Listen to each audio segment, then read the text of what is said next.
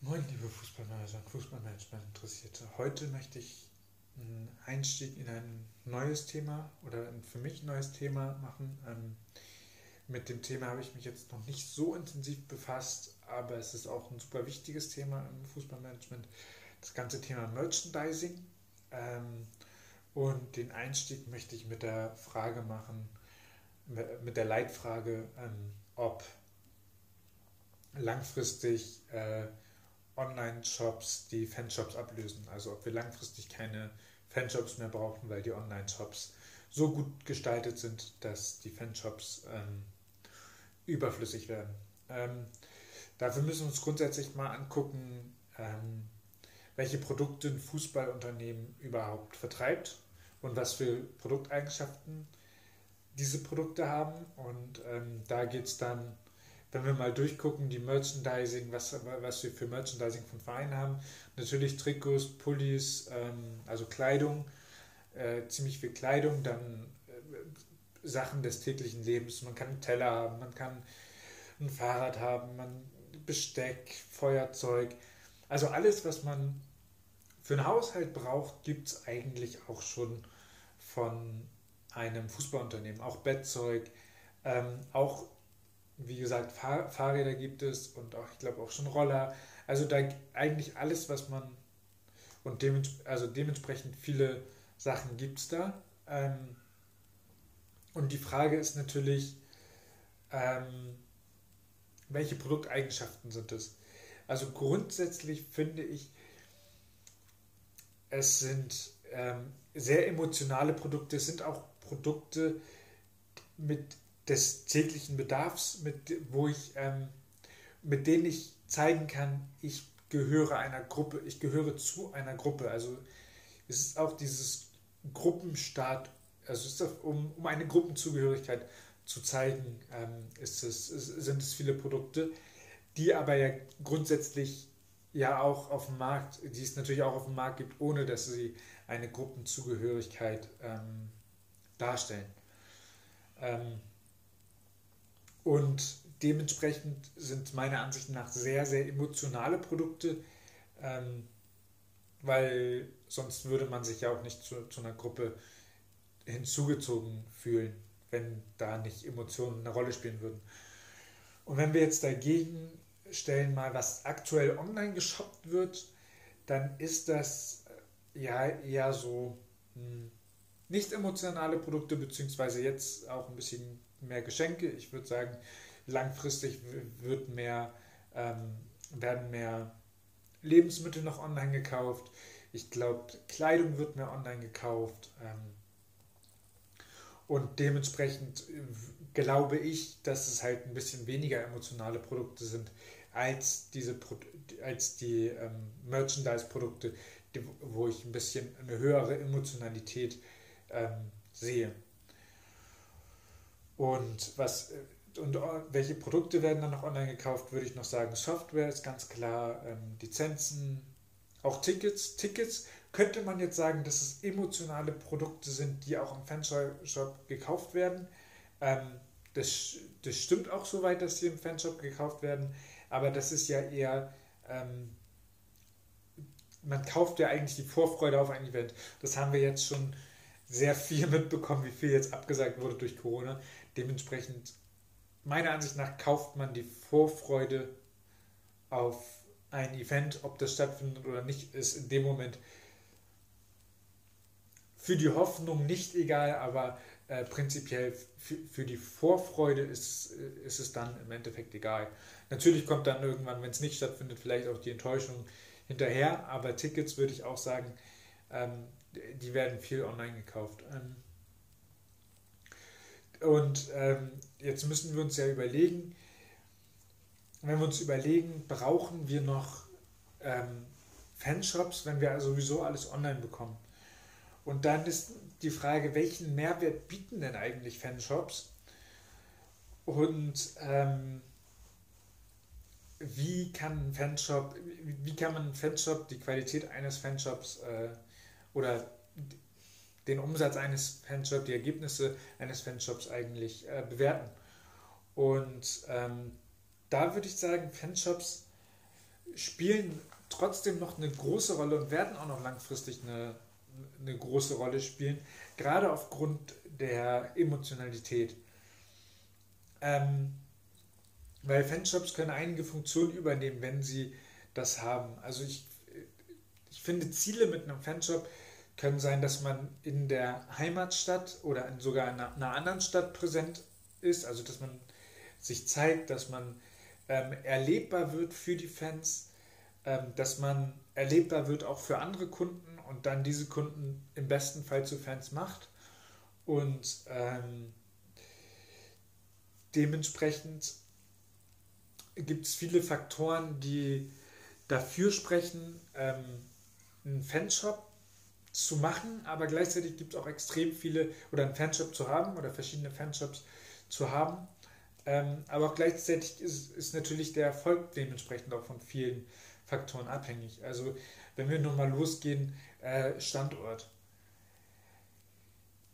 Ich, wenn ich mir einen idealen Fanshop ausdenken würde, dann würde der direkt neben einer vollen oder neben einer Fußball, neben einer Sportsbar äh, sein, die immer gut besucht ist bei Spielen, egal ob der Verein spielt, egal ob mein Verein spielt oder ein anderer. Und ähm, de dementsprechend direkt den Fokus lenkt. Übrigens, wir sind hier, du kannst direkt nach dem Spiel dir dein Trikot kaufen, dir mal reinstöbern und gucken. Ähm, das wäre natürlich ein optimal, meiner Ansicht nach ein optimaler Standort, genauso wie ein Standort am Stadion.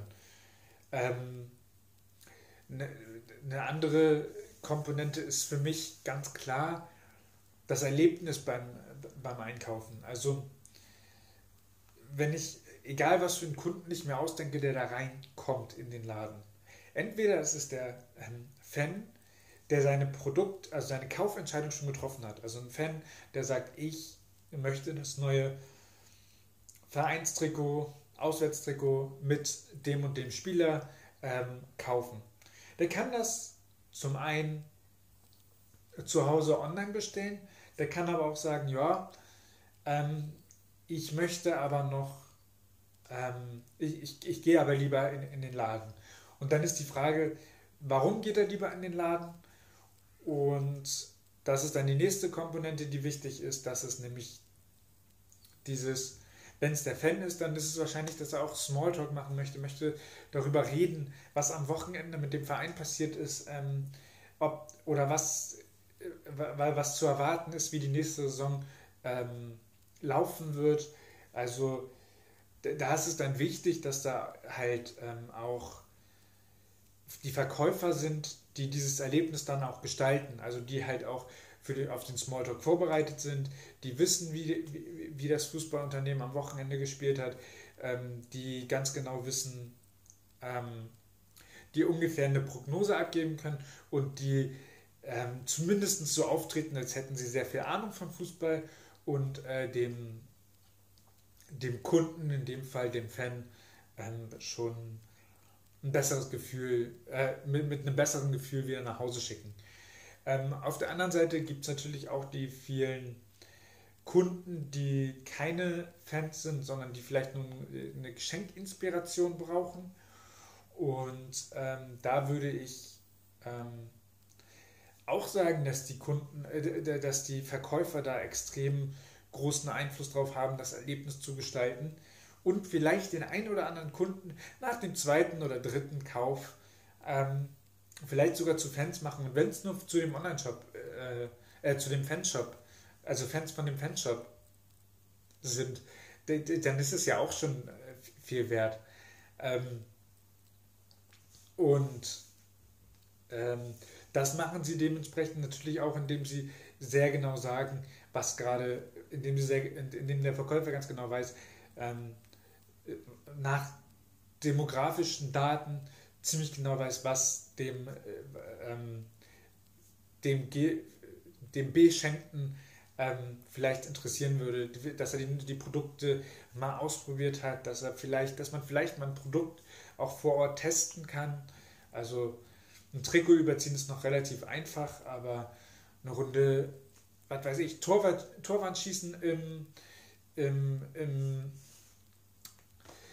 im Fanshop drin. Also da kann man sich ja sehr, sehr viel ausdenken, was man da macht, was man, was man in dem Fanshop da gestalten kann, um, zum, um den Kunden dann eine, ähm, ein Erlebnis zu, zu schenken, unabhängig, ob sie kaufen oder nicht. Weil der, der Vorteil daran ist, dass sie halt die Marke wahrnehmen des Unternehmens und die Marke dadurch auch zu, wenn sie ein gutes Erlebnis hatten, würde ich sagen, zu 50 bis 60 Prozent ähm, auch weitererzählen und sagen, ja, geh da doch auch mal hin in diesen Fanshop. Ähm, da sind die, die Verkäufer nett, die, die bringen dich irgendwie, keine Ahnung, kannst eine Runde Torwand schießen und so. Und äh, dementsprechend ähm, glaube ich, dass sowas sehr, sehr wichtig ist, als, als nur ein, ein Standard, ähm, ein Standard kleiner Laden, wo, wo, halt viele Produkte sind und der, der relativ zugemüllt ist. Dann finde ich, brauchen die Fanshops auch eine klare Corporate Identity. Ich würde ich, ich würd jetzt mal davon, also Natürlich repräsentieren sie den Verein und der hat eine Corporate Identity, aber es gibt halt auch so ein paar Kleinigkeiten, die da wie, wie ein Fanshop dann aufgebaut sein sollte. Das eine sind halt diese, sehe ich ganz wichtig, irgendwie so eine kleinen Erlebnisbereiche ähm, im Fanshop, ähm, wie Torwandschießen, wie, äh, weiß ich nicht, eine Runde FIFA spielen, wie ähm, vielleicht so ein Sitz, so, so eine kleine Sitzecke mit den Sitzen von den Trainerbänken. Da kann man sich sehr, sehr, sehr viel ausdenken, meiner Ansicht nach. Und ähm, das nächste sind dann halt die Verkäufer, die halt extrem gut sein müssen. Ähm, aber die Verkäufer sollen nicht extrem gut im Verkaufen sein, sondern im Verkaufen ohne zu verkaufen. Also die Aufgabe eines Verkäufers ist meiner Ansicht nach im Fanshop ganz klar, ähm, die Marke zu verkaufen und nicht die Produkte. Die Produkte sind so ein Add-on, die, die, sowieso weggehen, aber ähm, es geht ja vielmehr darum, die, das Herzblut und, und die Leidenschaft und die Werte des, des, des Fußballunternehmens zu verkaufen und nicht äh, Produkte, weil das hält viel länger, wenn, wenn, wenn Leute da mit, mit guten Emotionen rausgehen. Ähm, natürlich ist dementsprechend auch ein wesentlicher ein, wesentliches Thema, dass der Online-Shop nicht zu klein sein darf. Der braucht schon eine große Fläche und das dann auch noch in irgendwie in, in einer intelligenten Lage. Also es ist ein großes Investment, aber ähm, ich bleibe dabei, wenn man das richtig macht und auch das Recruiting richtig macht und nicht sagt, ja, wir stellen hier Verkäufer, die auf 450 Euro Basis ein, die gerade ihr Studium damit finanzieren, sondern dass man sich mal überlegt, dass man sich überlegt, da die ähm, Verkäufer vielleicht selber auszubilden, sich überlegt, ähm, was die Verkäufer können sollen ähm, und den Verkäufern auch klar machen, mit welcher Haltung sie dem Kunden begegnen, begegnen sollen. Natürlich kann man sagen, öh, es ist Weihnachtsgeschäft, es ist mir hier alles zu anstrengend, ähm, ich bin heute mal schlecht gelaunt, aber der Verkäufer, der da diese schlechte Laune an einem Tag rausbringt und nehmen wir mal an, das ist ein voller Tag. Schlechte Bewertung, schlechte ähm, Meinungen, ähm, schlechte Erfahrungen werden erfahrungsgemäß zehnmal häufiger geteilt als gute. Das heißt, das, die negative Erfahrung wird deutlich häufiger kommuniziert. Und dementsprechend musst du zehnmal wieder eine Top-Leistung bringen, um diesen einen Tag auszugleichen. Und das muss das komplette, das der komplette Fanshop sein. Genau das gleiche mit der ähm, Reklamation und so weiter. Und ähm, da sieht man schon, wie komplex dieses, dieses, kleine, dieses kleine Thema der Distributionspolitik von Merchandising-Artikeln ist. Ähm, und äh, auf was da alles geachtet werden kann. Und dementsprechend wird mich das Thema auf alle Fälle noch mehrere, über Monate und über Jahre wahrscheinlich auch ähm, beschäftigen, auch dann tiefer. Wo produziere ich, wie produziere ich, ähm, Preis, Preispolitik, ähm, welche Produkte tue ich rein, also, also welche Produkte biete ich in meinem Online-Shop an. Ähm, und das ist, äh, und selbst da, wir haben noch nicht über Personal gesprochen, jetzt ein bisschen über Personal, aber Personal ist nochmal ein eigenes Thema für einen Online-Shop. Also Merchandising ein Riesenthema. Äh, mit diesem Video jetzt hier mal einen kleinen Einstieg ähm, im Bereich Distributionspolitik, was ich, was ich als wichtig, für wichtig empfinde. Ähm, ich kann euch nicht sagen, also ich habe noch, kein, noch keine Erkenntnis, welches Fußballunternehmen ähm, das volle Potenzial von ähm, Fanshops ausschöpft. Und äh, das würde mich aber sehr interessieren, wenn ihr ein Fan von einem anderen, äh, von einem Verein seid und sagt, die machen das mit den Fanshops perfekt, Lage stimmt, die, die Mitarbeiter sind nett, freundlich, beraten gut, äh, sind bereit für Smalltalk über den Spieltag, sind auch bereit, äh, vielleicht Spieler zu kritisieren.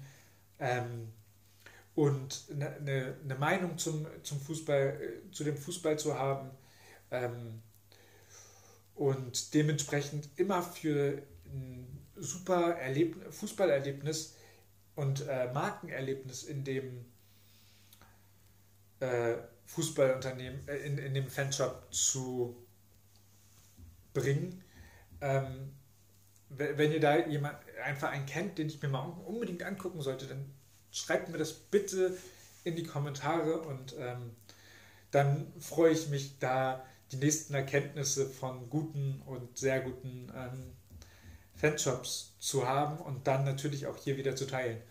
Ähm, das war's dann für heute. Ich freue mich, wenn du nächste Woche Mittwoch wieder einschaltest. 18 Uhr wie immer äh, kommt dann wieder ein neues Video.